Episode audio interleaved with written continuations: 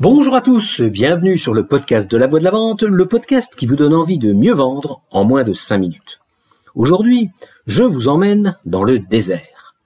Vous savez, le désert, cette grande étendue de sable avec le soleil qui tape, où on trouve pas une goutte d'eau sauf si on a un doctorat en sciences touareg, et où, à part marcher pour trouver une, une oasis et un semblant de vie, tu fais pas grand chose à part méditer.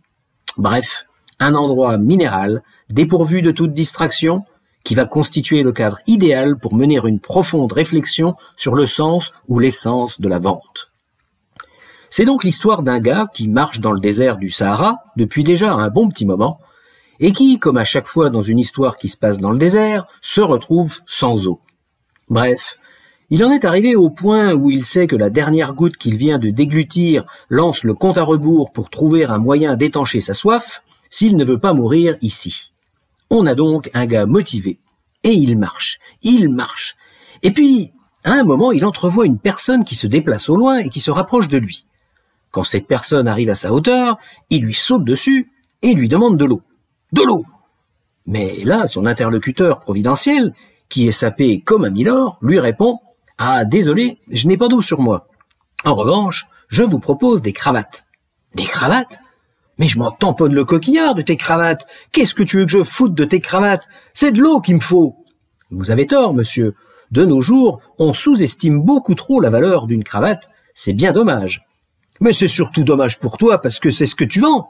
Mais franchement, qu'est-ce que tu fous dans le désert à vendre des cravates? Mon métier, monsieur, mon métier. Je réponds à la demande. Voyant qu'il ne ferait pas l'affaire, le vendeur de cravates soupire, tourne les talons et passe son chemin. Quelques kilomètres plus loin, notre assoiffé de service recroise un nouvel inconnu, et je vous le donne en mille, qu'est-ce qu'il vend? Des cravates. Oui, c'est un deuxième vendeur de cravates en plein désert, qui n'a pas d'eau non plus, et qui fait exactement le même topo sur les cravates et les gens qui sous-estiment la valeur de la cravate, etc., etc.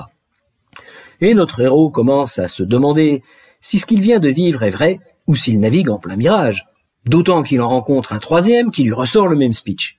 Mais là, au moins, il a le réflexe de lui demander s'il y a une oasis dans le coin où il pourrait trouver de l'eau, parce que là, ça commence à devenir très dur. Le vendeur de cravates lui dit qu'il comprend et le rassure en lui disant qu'il trouvera une auberge dans un peu moins d'un kilomètre. Notre homme exsangue rassemble alors toutes les dernières forces qui lui restent et il reprend sa marche. Et en effet, peu de temps après, il tombe sur une bâtisse qui porte une pancarte pancarte auberge. Il fouille dans sa poche, trouve des sous et se précipite sur la porte pour l'ouvrir. Au moment où il entre dans l'auberge, une armoire à glace tout encravatée se plante devant lui, l'arrête dans sa course et lui dit avec politesse Désolé monsieur, vous n'avez pas le droit d'entrer dans cette auberge sans cravate. Ah, la vie est dure et cruelle parfois. Vous ne trouvez pas? Alors, elle nous interroge sur quoi cette histoire? Eh bien, elle nous parle de la valeur d'un produit. Que pensez-vous que ce gars était prêt à faire pour acheter une cravate au moment de sa rencontre avec l'armoire à glace? Quelle est la vraie valeur de la solution qu'on lui a proposée à trois reprises? Eh bien, il me semble que cette histoire nous apprend que la valeur d'un produit est celle que le client lui reconnaît quand il a compris qu'il le veut. Autrement dit, elle est proportionnelle à la douleur qu'un acheteur ressent lorsqu'il ne le possède pas ou à l'envie qu'il a de l'acquérir. Au final, je trouve que ces vendeurs de cravates sont bien mauvais. Vous auriez fait quoi à leur place pour rendre vos cravates désirables? Je vous laisse réfléchir à ça.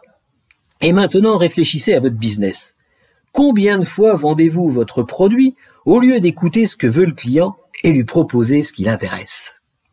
Voilà, voilà, sur cette interrogation fondamentale, je vous laisse et je vous dis à jeudi prochain. À bon entendeur, salut